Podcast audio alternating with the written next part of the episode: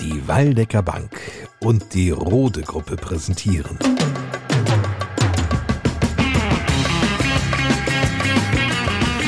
Bei uns am Diemelsee. Die Podcast Lokalradioshow mit Lars Kors.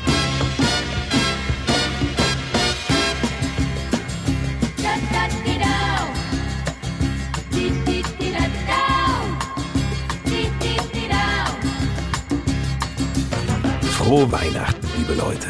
Ich hoffe, ein wunderbarer Heiligabend und ein ebenso schöner erster Weihnachtstag liegen hinter Ihnen. Sie konnten hoffentlich das Beisammensein mit der Familie, mit Menschen, die Ihnen wichtig sind, wie auch das Essen, die Bescherung oder auch die Ruhe genießen. Das zweite Jahr, in dem Weihnachten durch die Pandemie geprägt wird. Diemelsees Bürgermeister Volker Becker muss feststellen, die Fälle sind auch in Diemelsee mehr geworden. Und auch wir hier im Landkreis müssen jetzt darauf achten, dass wir nach wie vor Abstand halten, wenn es eben geht, Kontakte vermeiden, aber auch auf die eine oder andere Veranstaltung auch vielleicht verzichten, auch wenn es schwerfällt. Vernunft manchmal einschalten, weniger ist manchmal mehr. Das ist wohl so. Testen hilft, um eine Infektion schnell zu erkennen und die entsprechenden Maßnahmen zu ergreifen. Impfen wiederum schützt vor einem schweren Krankheitsverlauf. Da erzähle ich Ihnen nichts Neues. Offizielle Teststellen gibt es gleich drei hier in der Gemeinde Diemelsee.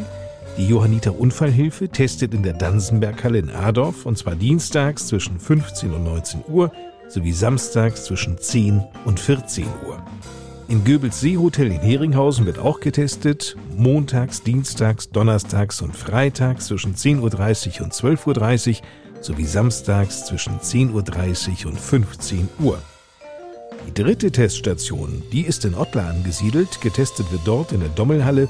Und zwar, wenn wir auf die nächsten Tage mal schauen, am 27., 29. und 30. Dezember jeweils zwischen 15 und 17 Uhr sowie am Neujahrstag ebenfalls zwischen 15 und 17 Uhr.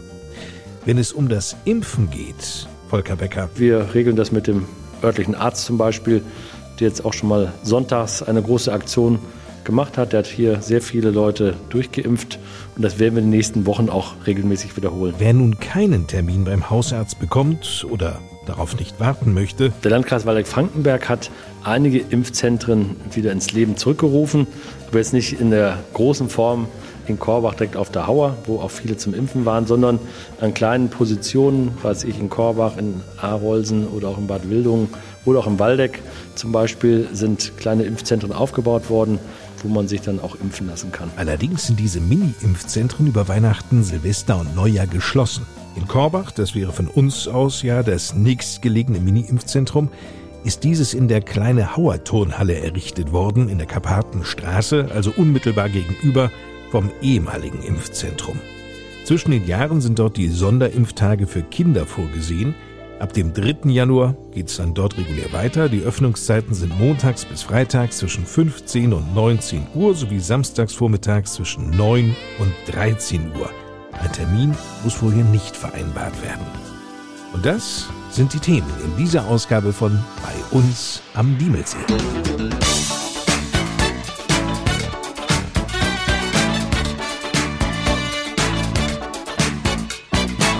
Adorfer treffen Mario Adorf. Seine Interessantheit äh, im Aussehen ist unvergleichlich, denke ich. Dann ist man ja doch immer als Normalbürger erstmal überrascht und ist auch stolz, neben einer solchen Person zu sehen. So beschreibt es Adorfs Ortsvorsteher Bernd Becker.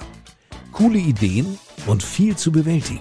Der Zweckverband Naturpark Diemelsee deren Geschäftsführer Dieter Pollack. Wir haben vielfältigste Aufgaben als Naturpark Diemelsee. Da geht es um die Umweltbildung, da geht es um Infrastruktur für naturtouristische Sachen, es geht um Natur- und Artenschutzprojekte und so ein Geschäftsführer versucht das eben alles mit dem vorhandenen Budget umzusetzen und ein tolles Angebot hier in der Region zu entwickeln. Apropos tolles Angebot, das bietet auch die Waldecker Bank.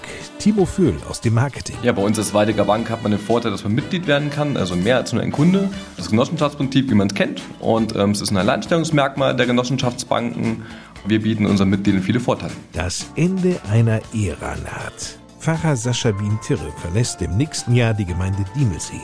Rückblickend sagt er, wir sind gekommen als Zweipfarrer, denn meine Frau ist auch vom gleichen Fach und wir haben gemeinsam diese Fahrstelle ursprünglich angetreten.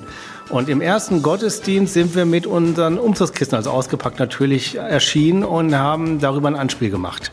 Weil es war ja diese, die Situation, die Pfarrers sind angekommen. Handwerk hat bekanntlich goldenen Boden, das dokumentieren wir ja hier im Podcast stets dadurch, indem wir in der Gemeinde ansässige Handwerksbetriebe vorstellen.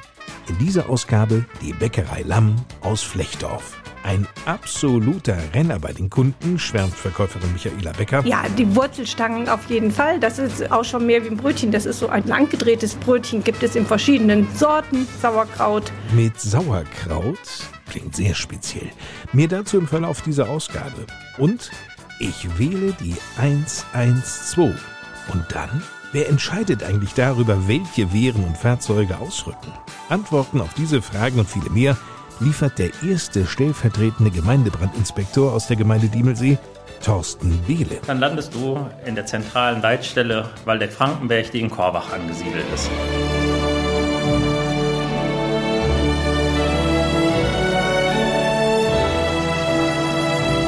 Er war der Filmganove Santa in den Winnetou-Filmen.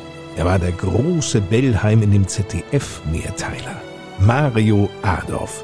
Im letzten Jahr feierte er seinen 90. Geburtstag. Damit ist der noch immer so rüstige und agile Schauspieler 810 Jahre jünger als unser Adorf, das ja im letzten Jahr 900 Jahre alt wurde. Nun, so häufig gibt's ja den Namen Adolf nicht, dachten sich einige Adorfer und hatten eine Idee. Ja, wir haben Kontakt mit Herrn Adolf ausgenommen über einen Bekannten von ihm vom literarischen Frühling und so hatten wir natürlich vor, ihn vielleicht als Schirmherr zu gewinnen oder dass er vielleicht sogar einen Besuch in Adolf abstattet, aber was natürlich bei einem Mann in dem Alter eher schwierig ist. In der Schirmherrschaft wurde mir dann gesagt, da hat er so viele Schirmherrschaften, dann ist es ja dann langsam ein bisschen reichlich. Aber wir haben den Kontakt aufrechterhalten und Herr Adolf hat uns einfach einen Brief zu unserem Geburtstag geschickt den wir glücklicherweise an der Feier zur Einleitung des Dorfjubiläums am 8. Februar kurz vor dem Lockdown noch vorlesen konnten und waren sehr stolz darauf, dass Herr Adolf auch ein paar nette Worte für uns fand. Erzählt Adolfs Ortsvorsteher Bernd Becker. Den Inhalt des Briefes wollen wir Ihnen nicht vorenthalten.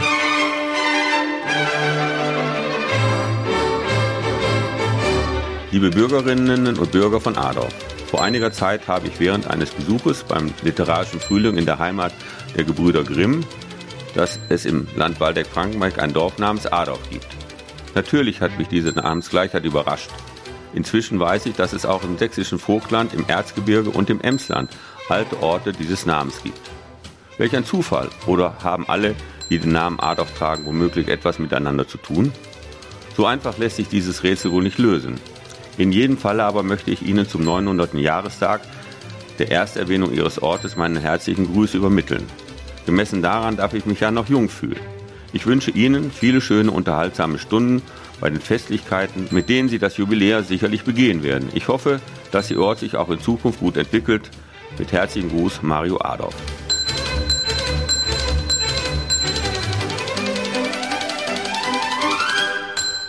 Nie gaben die Adorfer die Hoffnung auf, Mario Adolf doch noch mal persönlich kennenlernen zu dürfen. Ihre Geduld wurde belohnt. Und so waren wir im September diesen Jahres zu einer Veranstaltung bei ihm in der Wandelhalle in äh, Bad Willung. Und er hat sich einen Augenblick Zeit mitgenommen, für uns genommen und hat diesen Brief, den er uns geschickt hat, persönlich unterschrieben. Wir haben ein nettes Foto mit ihm gemacht, hatten einen angenehmen Smalltalk und so sind wir recht stolz, dass wir Herrn Adolf anlässlich dieses Jubiläums und seines 90-jährigen Geburtstags haben kennenlernen können. Bernd Beckers erster Eindruck von dem großen Mimen. Seine Interessantheit äh, im Aussehen ist unvergleichlich, denke ich. Dann ist man ja doch immer als Normalbürger erstmal überrascht und ist auch stolz, neben einer solchen Person zu sehen aber er macht einen sehr guten und geistig frischen Eindruck. Für einen 90-Jährigen würde ich sagen, ist er gut drauf. Es versteht sich, dass die Adorfer Abordnung nicht mit leeren Händen anreiste. Wir haben ihm eine Ortschronik mitgegeben, dass er sich mal darüber belesen konnte, was also in 900 Jahren in einem Dorf geschieht. Die hat er gerne angenommen, hat sich höflich bedankt und hat sich gefreut, dass er Adorfer und den Adorfer Ortsvorsteher und seine Leute haben kennenlernen dürfen. Wenn Bernd Becker von wir spricht, meint er? Wir waren eine kleine Gruppe vom Organisationskomitee, der Vorsitzende vom Verein F20 war da, der entsprechende Schriftführer und wir waren eine Gruppe von sieben Leuten, die es ausgekostet haben, die Begegnung mit ihm zu genießen. Mario Adorf persönlich kennenlernen zu dürfen, bleibt unvergessen. Und vielleicht so die neue Hoffnung der Adorfer Abordnung, kommt Mario Adorf ja doch nochmal irgendwann in Ardorf vorbei. Ich denke, wenn er gesundheitlich stabil bleibt und er seinen Besuch bei seinen Bekannten im Frankenberger Raum macht und die mal eine Rundfahrt machen, kann es durchaus sein, dass äh, Herr Brill seinen Freund mal mit in die Richtung nach Nordwaldeck nimmt und äh, mal durch Ardorf fährt und mal Hallo sagt. Wäre schön, wir wären sehr stolz bei ihm und wir wünschen ihm natürlich die Gesundheit, das mal zu tun. Und in Bernd Beckers Gasthof zur Linde in Ardorf würde er sich bestimmt auch so richtig wohlfühlen. Denn wenn er das möchte, kann er gerne eine Runde kegeln, gar keine Frage. Und wir laden ihn zu einem guten Adorfer Getränk oder zu einem guten Adorfer Essen ein. Natürlich am Bergmann steht keine andere Frage. Das wird natürlich ein Genuss sein für ihn, das zu kochen. Mit selbstgemachten Bratkartoffeln und für Kardiologen kein gesundes Fett mit einem deutschen Schmalz gebraten. Ich sag mal, das würde mich als 90-Jähriger jetzt nicht mehr stören. Nein, Genuss hört zum Leben.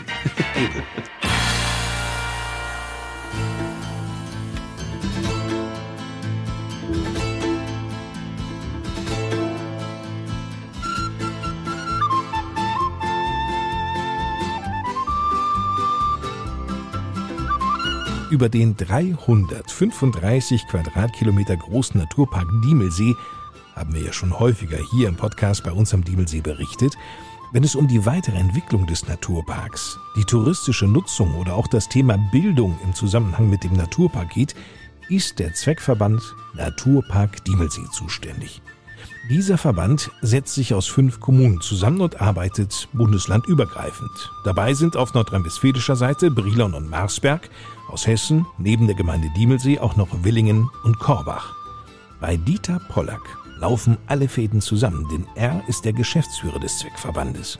Erst kürzlich wurden im Zweckverband die Weichen für die Zukunft des Naturparks gestellt, also sich auf Ziele verständigt, die in den nächsten zehn Jahren erreicht werden sollen. Da haben wir jetzt gerade 14 Projekte mit regionalen Akteuren und Institutionen abgestimmt und da geht es um zum Beispiel Angebote, die eben den Ganzjahrestourismus dienen. Also wir wollen drei Lehrpfade entwickeln. Im Bereich dieser Lehrpfade gibt es so Versuchsflächen Wald der Zukunft. Die Fichten sind zum großen Teil schon abgestorben und wir wollen gucken, wie muss der Wald aussehen, der tatsächlich zukunftsträchtig ist. Also die Fichte in Monokultur ist es offensichtlich nicht. Die verträgt diese klimatischen Bedingungen nicht.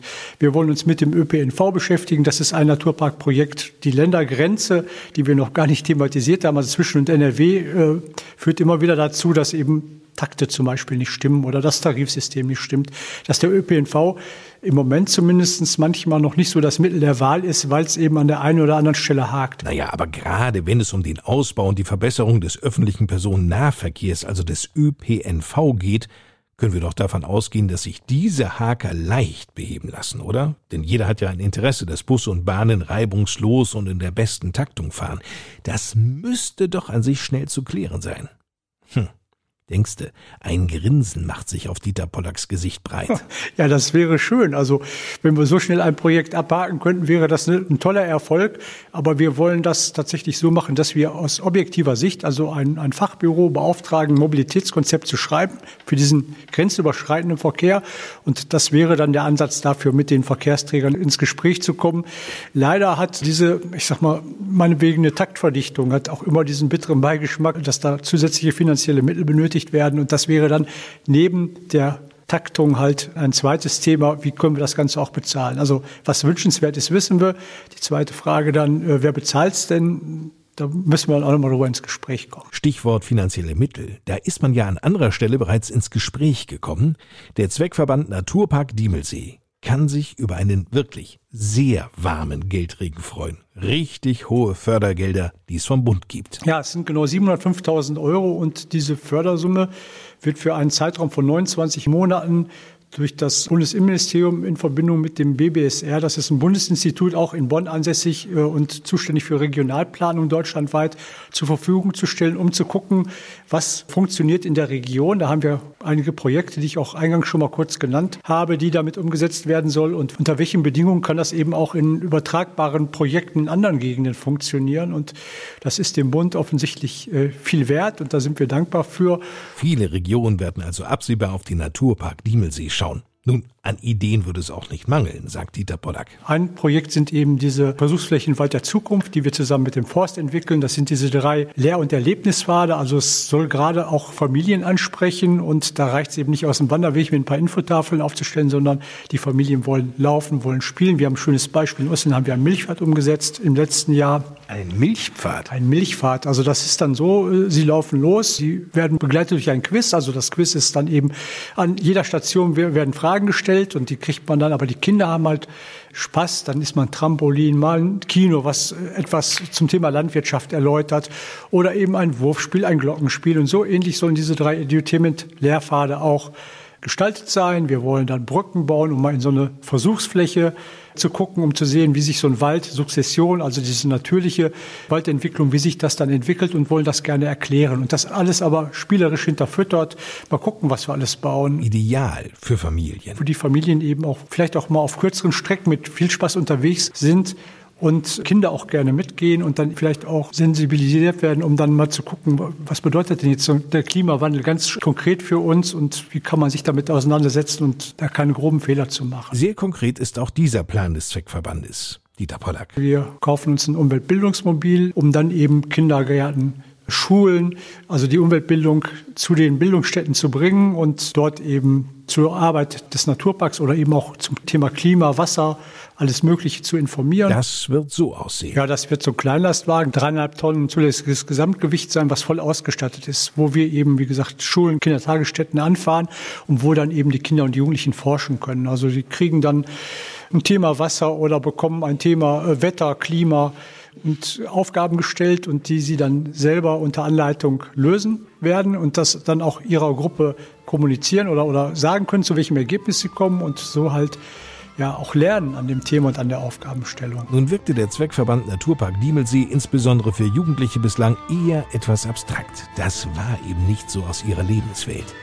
Aber wenn es nach Dieter Pollack geht, wird sich das absehbar ändern. Die können sich bis jetzt mit Naturpark Diemelsee noch nicht so dolle identifizieren. Wir haben aber mit Jugend als Experten im Rahmen dieses Planungsprozesses gesprochen und da haben wir auch ein schönes Projekt auf der Pfanne und wir hoffen, dass das eben zur Umsetzung kommt.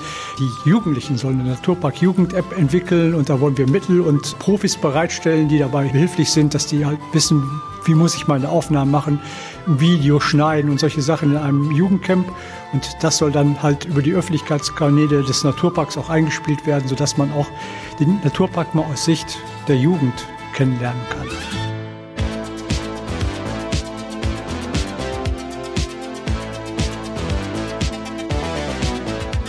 Was einer alleine nicht schafft, das schaffen viele. Zu dieser Überzeugung gelangten vor über 170 Jahren Hermann Schulze-Delitzsch und Friedrich Wilhelm Reifeisen.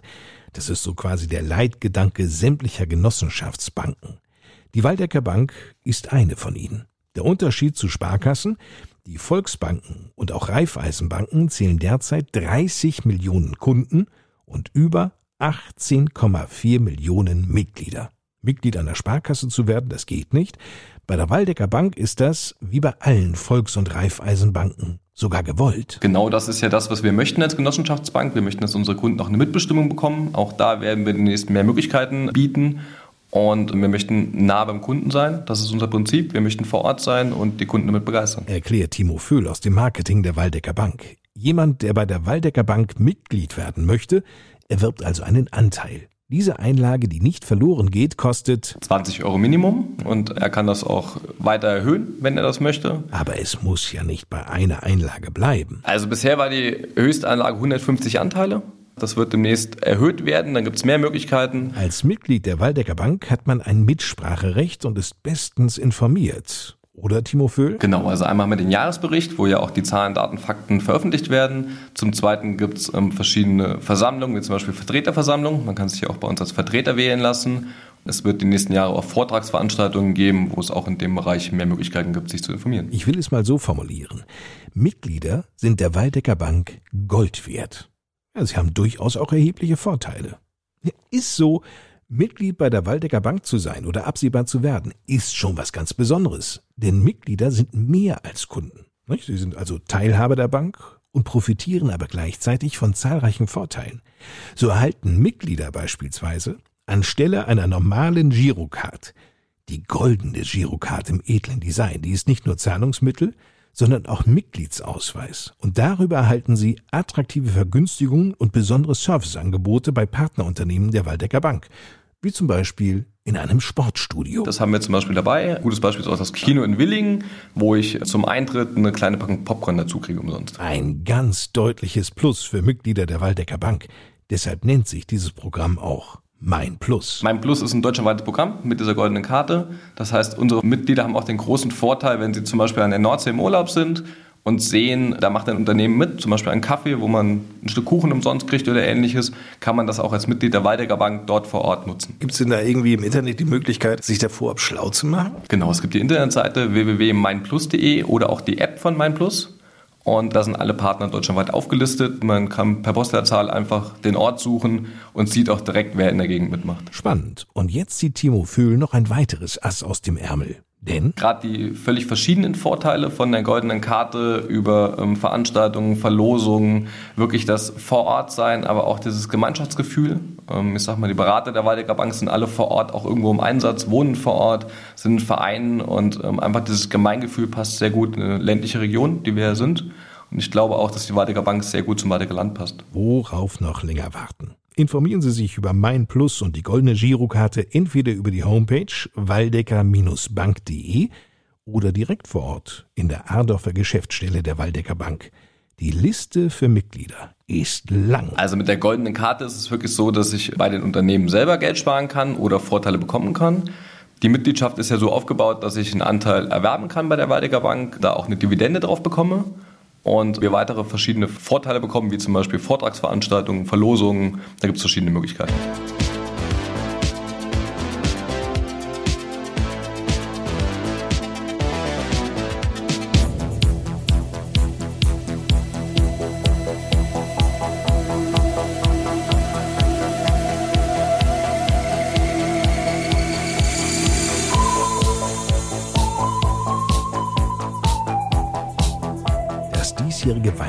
Weihnachtsfest wird für Pfarrer Sascha Wien-Tirre aus Erdorf ein ganz besonderes, denn es wird das letzte sein, das er als Pfarrer hier in der Gemeinde erlebt und kirchlich begleitet. Nach 15 Jahren endet die Amtszeit des gebürtigen Bielefelders in der Gemeinde Diemelsee. Was war denn für den Familienvater der Grund dafür? Etwa Unzufriedenheit? Nein, unzufrieden bin ich nicht und ich merke auch, wie ich die Leute kenne, wenn ich hier durch die Gegend gehe.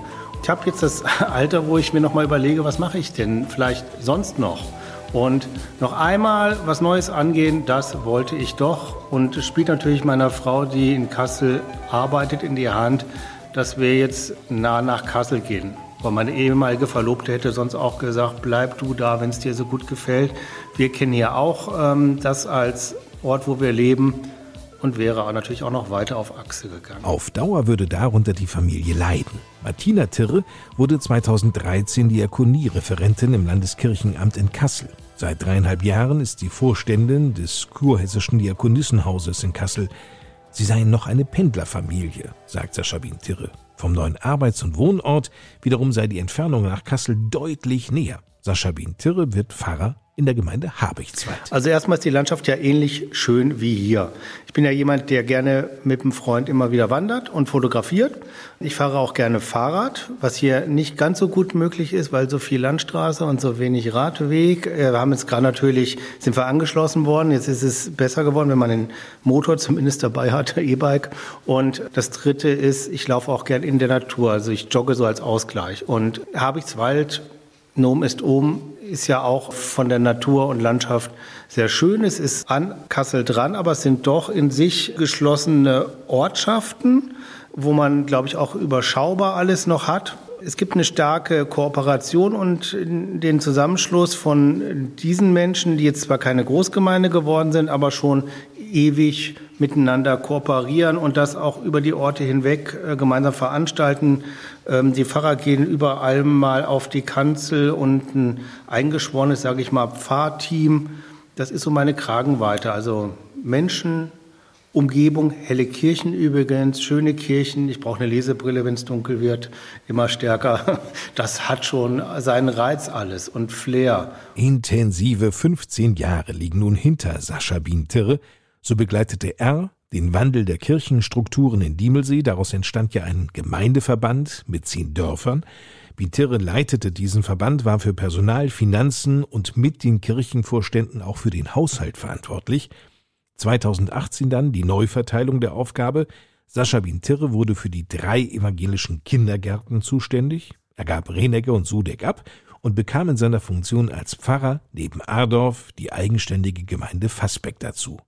Was hofft er, wird von seiner Arbeit bleiben und weitergeführt werden? Ich hoffe ja, dass manche Dinge, können ja auch gewandelt dann natürlich weitergehen, aber dass manche Dinge sozusagen bleiben wie Brunch and Pray, wo wir immer zu zweit unterwegs waren, meine Frau und ich, und jetzt auch nachdem sie später nochmal gewechselt hat, die Stelle.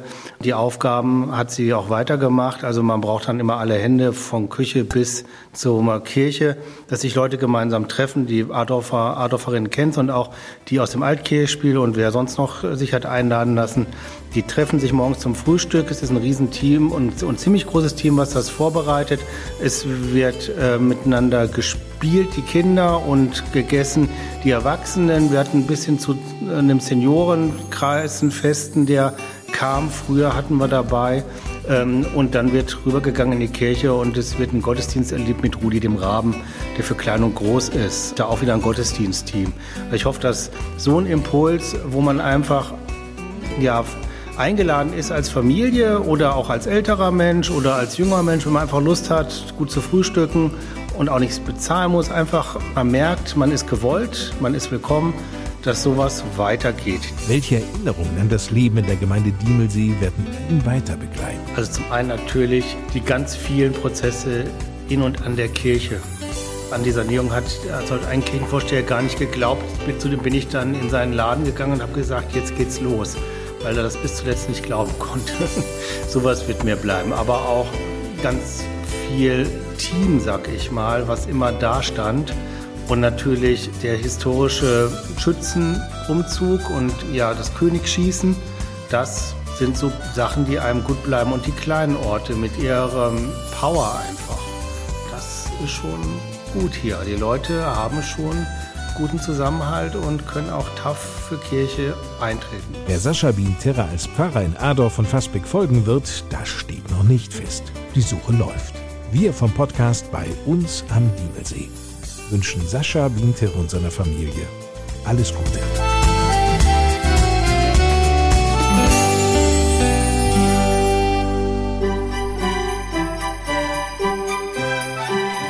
Regelmäßig stellen wir ja hier im Podcast bei uns am Diemelsee Handwerksbetriebe vor.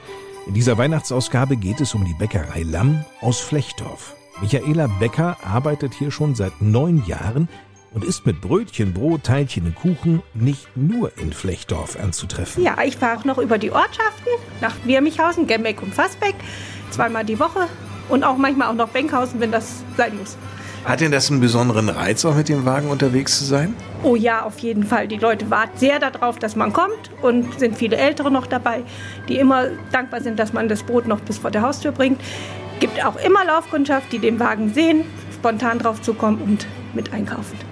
Man hat ja auch immer so einen Klönschnack, ne? Oh ja, ganz bestimmt. Man weiß eigentlich, was in den Häusern los ist und wo was ist und wird auch immer mal was weitererzählt und so. Also das ist ganz toll. Im Grunde genommen wissen Sie auch schon mal gleich, wer welche Tüte wahrscheinlich bekommt, oder? Oh ja, das ist immer schon, also samstags sowieso muss das schon gut vorbereitet sein, dass jeder seine Tüte kriegt. Die Leute wissen auch schon, wo liegen sie im Auto. Das ist immer ganz gut und das ist so unser Angebot auch, dass das gut klappt. Müssen Sie denn immer ausreichend Kleingeld dabei haben oder ist das auch ein Angebot, dass das direkt abgebucht wird? Wir liefern auch auf Rechnung, aber allgemein wird das direkt bezahlt mit Handportemonnaie. Wenn Sie hier im Laden sind, was würden Sie sagen, das sind hier unsere Spezialitäten? Ganz viel jetzt zur Weihnachtszeit natürlich unser ausgezeichneten Stollen, den Rumrosinenstollen, dann die Plätzchen allgemein. Was haben wir denn noch? Alle Sorten Brötchen. Wir haben dermaßen viele wunderbare Sorten an Brötchen, große Auswahl jeden Tag. Das ist auch schon wirklich eine große Vielfalt. Kuchen, verschiedene Sorten, alles täglich wechselnd und das ist schon für unsere kleine Bäckerei schon toll. Wie viele sind denn in der Bäckerei selber beschäftigt, also in der Backstube? Der Chef und Konditorin und Bäckerin und ja, zwei Bäckerinnen im Moment. Haben Sie denn das Glück, wenn Ihr Chef mal einen neuen Kuchen ausprobiert, ein neues Rezept oder eine neue Torte, dass Sie auch schon mal probieren dürfen? Ja, immer. Da liegt ein Chef immer sehr dran, dass wir auch mal probiert haben, dass wir auch wissen, was wir anbieten, wie es schmeckt, dass wir es den Leuten auch gut anbieten können und sagen können, was drin ist. Wenn Sie mal Ihre persönliche Hitparade an Kuchen und Torten uns präsentieren, die Top 3, sage ich mal. Auf Platz 3 wäre? Himbeerbisee. Auf Platz 2? Käsekuchen, ganz hervorragend, ganz sahnig. Ihre Nummer 1? Das ist natürlich jetzt in der Weihnachtszeit ganz unschlagbar. Unsere Gewürzschnitten mit Nougatfüllung. Ein Traum. Gewürzschnitten? Gewürzschnitten. Das ist aber schon mehr wie eine Schnitte. Das ist schon also wirklich ein richtiges Stück Gewürzkuchen mit Nougat drin. Das ist echt, das ist schon der absolute Wahnsinn. Da freue ich mich jedes Jahr im Herbst drauf. Und wenn er den ersten Mal backt, muss ich auch ein Stück davon gleich verspeisen. Mal abgesehen vom Nougat, wonach schmeckt der Gewürzkuchen? Auch nach ganz vielen Gewürzen. Nelken sind drin, Zimt ist drin. Etwas Koriander, glaube ich, ist noch mit drin. Ein paar Nüsse noch, Rest ist Geheimnis wahrscheinlich. Und von den Brötchen, gibt es hier Brötchen, wo Sie sagen, die sind der Renner hier bei uns, also die sind immer sofort weg? Ja, die Wurzelstangen auf jeden Fall. Das ist auch schon mehr wie ein Brötchen. Das ist so ein langgedrehtes Brötchen, gibt es in verschiedenen Sorten. Körnerbrötchen und Olive, Sauerkraut und äh, gibt auch äh, Bärlauch machte manchmal. Das ist schon mehr wie ein Brötchen, das sind richtig so Stangen. Die sind immer lecker und immer eigentlich auch schon vorbestellt, dass es schon eigentlich schon Feuer wechselt. Bärlauch kann ich mir sehr gut vorstellen. Sauerkraut, haben Sie gerade Sauerkraut gesagt? Ja, das merkt man eigentlich gar nicht, dass da Sauerkraut drin ist, aber es ist Schinken dabei und es ist halt würzige Stangen, die kann man eigentlich auch ohne Belag essen, aber mit ein bisschen guter Butter schmeckt es natürlich noch, noch besser. Und was noch ein Hit ist, es sind Cranberry-Stangen mit Walnüssen und Mandeln. Frau Becker, Sie lieben Ihren Job, ne? Ja, das tue ich sehr. Ich mache das wirklich sehr, sehr gern.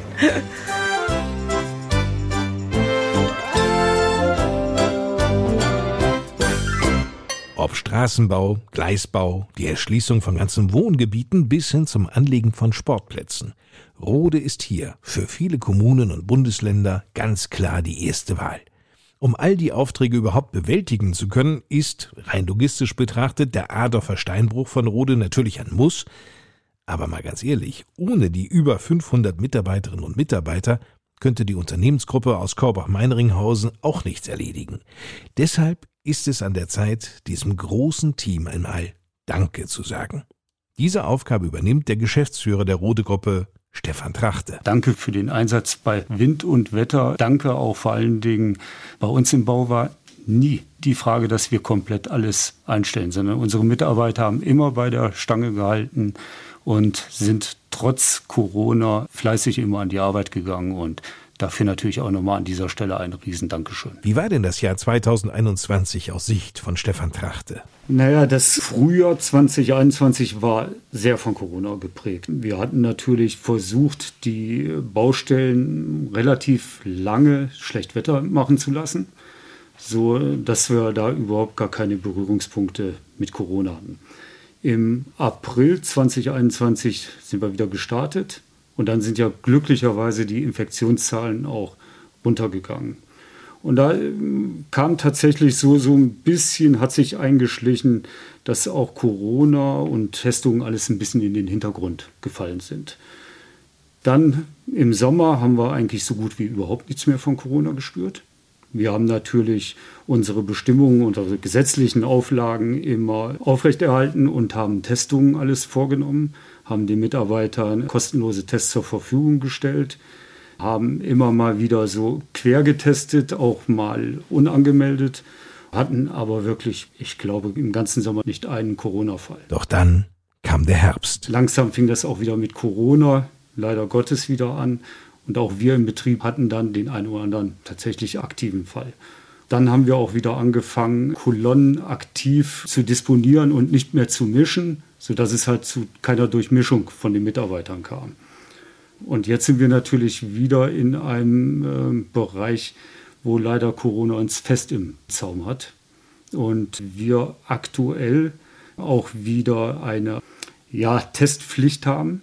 Also allen geimpften Mitarbeitern stellen wir zwei kostenlose Tests zur Verfügung und alle ungeimpften Mitarbeiter müssen jeden Tag unter Aufsicht getestet werden. Die Pandemie machte leider die Pläne für zwei große Weihnachtsfeiern an den Rode-Standorten Korbach und Erfurt kurzerhand zunichte.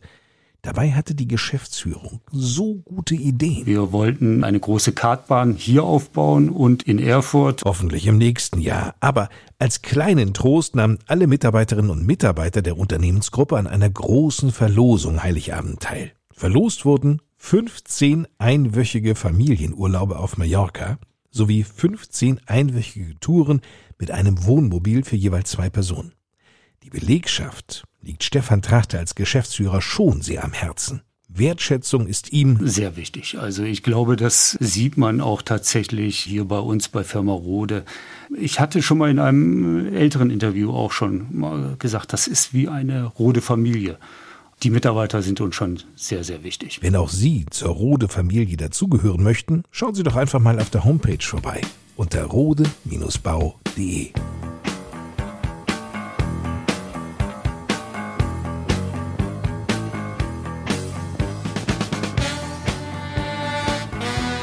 Es ist der Horror inmitten der besinnlichen Weihnachtszeit. Eine Kerze entfacht ein Feuer, der Tannenbaum brennt, plötzlich steht das ganze Wohnzimmer in Flammen. Das Feuer breitet sich in rasender Geschwindigkeit aus. Zum Glück kommt so etwas im Verhältnis nur selten vor, dennoch, sollte es dazu kommen, da ist ein Eimer Wasser nur bedingt geeignet. Ein brennender Baum ist nämlich mit Wasser aus dem Eimer nur schwer zu treffen und kippt beim Löschversuch möglicherweise um und richtet dann noch mehr Schaden an auch vom Löschen mit einer Decke raten Feuerwehrleute ab und das gleich aus mehreren Gründen. Denn beim Löschen mit der Decke wird dem Feuer normalerweise ja Sauerstoff entzogen und es erstickt so.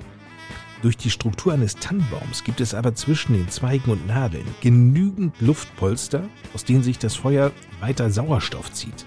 Zudem besteht die Gefahr von Verbrennung und dass der Baum beim Löschversuch umkippt. Das einzige sinnvolle Mittel der Feuerlöscher. Die günstigste Variante ist der Wasserfeuerlöscher, der kostet so um die 80 Euro. Pulver- und Schaumfeuerlöscher sind zwar universeller einsetzbar, aber der Vorteil des Wasserlöschers ist ganz klar der, dass nach dem Einsatz sich die Wohnung doch wieder relativ schnell reinigen lässt. Wer in einem solchen Fall allerdings nun keinen Feuerlöscher im Haus hat, sollte schnell aus dem Raum laufen, Türen zu, die Wohnung oder das Haus verlassen und sofort die 112 wählen. Ein solcher Anruf landet dann in der Leitstelle der Feuerwehr in Korbach. Thorsten Behle, erster stellvertretender Gemeindebrandinspektor der Freiwilligen Feuerwehr Diemelsee, ist aus Erfahrung davon überzeugt, dass jeder Anrufer hier auf erfahrene Feuerwehrleute trifft. Ja, die sind gut ausgebildet, die haben alle eine rettungsdienstliche Ausbildung genossen, sind alles Feuerwehrleute und Frauen und sind entsprechend natürlich auch geschult, die Notrufe qualifiziert abzuarbeiten. Aber können die denn auch jede Straße zuordnen oder muss ich denen erstmal erklären, wo das eigentlich ist? Wichtig ist erstmal für die zu eruieren, von wo wird der Notruf abgesetzt, ne? aus welchem Ort, welche Straße oder aus welcher Gemarkung. Die ganzen Straßen sind alle in diesem Einsatzleitrechner, mit dem der Einsatzsachbearbeiter arbeitet, hinterlegt. Sollte der Anrufer ortsunkundig sein, hat die Leitstelle mehrere Möglichkeiten, den Anrufer auch zu orten und das geht relativ gut und auch genau. So könnt ihr auch so manchen, der sich einen Spaß erlaubt, zurückverfolgen. Genau, im Regelfalle werden auch bei unterdrückten Rufnummern die Rufnummern trotzdem mit übermittelt und man könnte dann gegebenenfalls auch zurückrufen. Was passiert eigentlich nach dem Anruf? Ein echter Fall aus Ottlar. Die 112 wurde angerufen, weil die Rauchmelder in einem zu dem Zeitpunkt unbewohnten Haus unaufhörlich piepten. Der Einsatzsachbearbeiter ruft relativ viele Informationen bei dem Anrufer ab, versucht sich ein Bild der Lage zu machen. In diesem Falle würde er jetzt noch fragen, ob der Anrufer irgendwo Rauch aus den Fenstern oder aus dem Gebäude sieht was bei unserem letzten Einsatz jetzt nicht der Fall war. Also gehen wir erstmal nur davon aus, dass der Rauchmelder piept, ohne weiteres Hintergrundwissen. Dann hat irgendwann mal das Land Hessen einen Einsatzstichworteerlass erlassen, der quasi für ganz Hessen gültig ist. Und in diesem Stichworteerlass gibt es verschiedene Einsatzstichworte, nach denen der Disponent handelt. Ne, in diesem Fall wäre das jetzt gewesen das Stichwort Feuer mit dem Erweiterungstext, Rauchwarnmelder, und dieses Einsatzstichwort müssen wir als Feuerwehrführung quasi mit Leben erfüllen. Da gibt es genau vorgegeben, welche Einsatzmittel, also welche Einsatzfahrzeuge und welche Einsatzkräfte zu diesem Stichwort ausrücken müssen in den ersten zehn Minuten.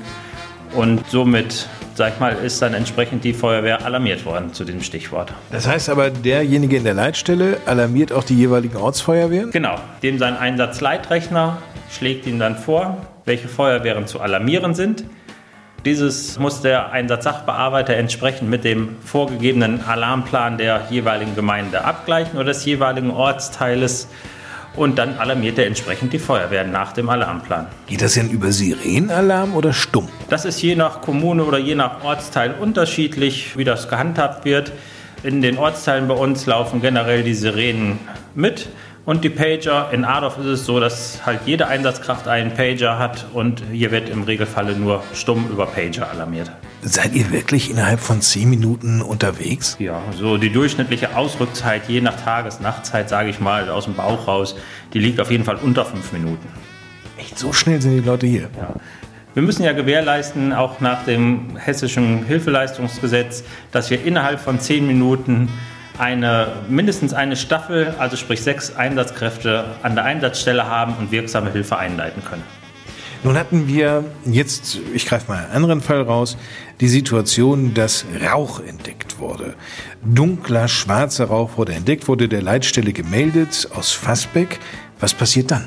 Auch da gibt es wieder ein Einsatzstichwort, wo der Einsatzsachbearbeiter nacharbeitet. Ne? Kommt der Rauch jetzt sage ich mal, aus einem Gebäude. Dann kommt es darauf an, was ist es für ein Gebäude? Ist es ein Wohnhaus? Ist es beispielsweise eine Stallung? Um auf dieses Objekt jetzt im Fassbeck zurückzukommen, da meldete ein Anrufer tiefschwarzen Rauch aus einer Stallung, sprich das ist ein landwirtschaftliches Objekt, fällt unter das Einsatzstichwort F3, sprich Großbrand und dementsprechend wird dann auch groß alarmiert. Groß alarmiert heißt dann für euch? In dem Fall sind da in dem ersten Abmarsch, wenn wir den Ortsteil Fassbeck jetzt zugrunde legen, die Feuerwehren aus Adorf, Renige, Wirmighausen, Fassbeck und äh, aus den Nachbarkommunen Twistetal, Gembeck, Bad Arolsen, Massenhausen und Bad Arolsen, Kernstadt. Da wird dann groß aufgefahren, weil man halt auch entsprechend mit einer großen Schadenslage rechnen muss. Ne? Wir brauchen viel Wasser, wir brauchen viele Atemschutzgeräteträger und halt, um dieses alles zu erfüllen, müssen wir halt auch entsprechend groß alarmieren. Was ging dir auf der Anfahrt durch den Kopf? Was wusstest du? Unsere Info war, es soll eine Scheune brennen. Wie gesagt, tiefschwarze Rauchentwicklung aus der Scheune. Das war erstmal so unsere Grundlage, mit der wir arbeiten mussten. Ne? Die Örtlichkeit war nicht ganz klar. Und da guckt man natürlich bei der Anfahrt schon, wo könnte es sein, um welche Scheune könnte es sich handeln. Da macht man sich auf der Anfahrt natürlich schon Gedanken, welches Fahrzeug geht jetzt zum Beispiel an die Wasserentnahme, ne, zur Wasserförderung, welches Fahrzeug geht mit nach vorne für den Löschangriff, wo sind entsprechend Artenschutzgeräteträger drauf.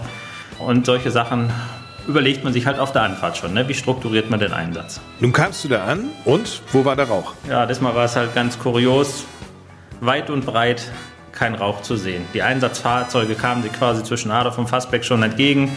Jeder machte lange Gesichter, weit und breit nichts zu sehen. Dementsprechend war es diesmal ein klassischer Fehlalarm. Wer trägt denn da die Kosten? Ja, in dem Fall ist es leider so, dass die Kosten die Allgemeinheit trägt. Ne? Wir haben keinen Verursacher, den man dazu heranziehen könnte. Somit geht es halt auf Kosten der Allgemeinheit. Soweit Thorsten Behle, erster stellvertretender Gemeindebrandinspektor der Freiwilligen Feuerwehr Diemelsee. Mehr über die Arbeit der Feuerwehr Diemelsee gibt es auch im Netz unter feuerwehr-diemelsee.de und natürlich auch auf Facebook und Instagram.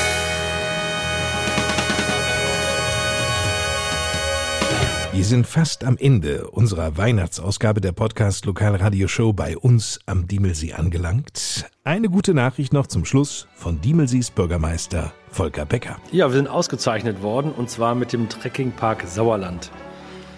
Klaus Hamel hatte die Idee, dass man sich einfach mal bewerben kann beim Land Hessen. Da wurden 44 touristische Projekte aus ganz Hessen gemeldet und Trekkingpark Sauerland war auch dabei. Wir sind dann in die Endrunde gekommen. Unter den sechs Platzierten wurden wir dann auf Position 4 gelistet und es hat uns schon sehr gefreut, dass doch eine gute Anerkennung auch hessenweit für die gute Arbeit hier gemacht wird. Aber auch die Idee, dass man legal unter dem Sternenhimmel auf einer Holzplattform übernachten kann. Also das hat schon was und ist auch bei der Jury gut angekommen. Na dann, herzlichen Glückwunsch. Klaus Hamel von der Diemelsee Touristinformation wird, wie auch seine Kollegin Claudia Mütze, beim Jahresrückblick unseres Podcasts zu Gast sein, genau wie Pfarrer Jörg Schulze aus Heringhausen, Eva Maria Trilling, die Schulleiterin der MPS Adorf Jens Figge, der Sprecher der Freiwilligen Feuerwehr Diemelsee und natürlich auch mit dabei Bürgermeister Volker Becker. Ich freue mich auf ein Wiederhören an Silvester. Bis dahin eine gute Zeit. Mein Name ist Lars Kors. Uns allen noch einen schönen zweiten Weihnachtsfeiertag. Tschüss.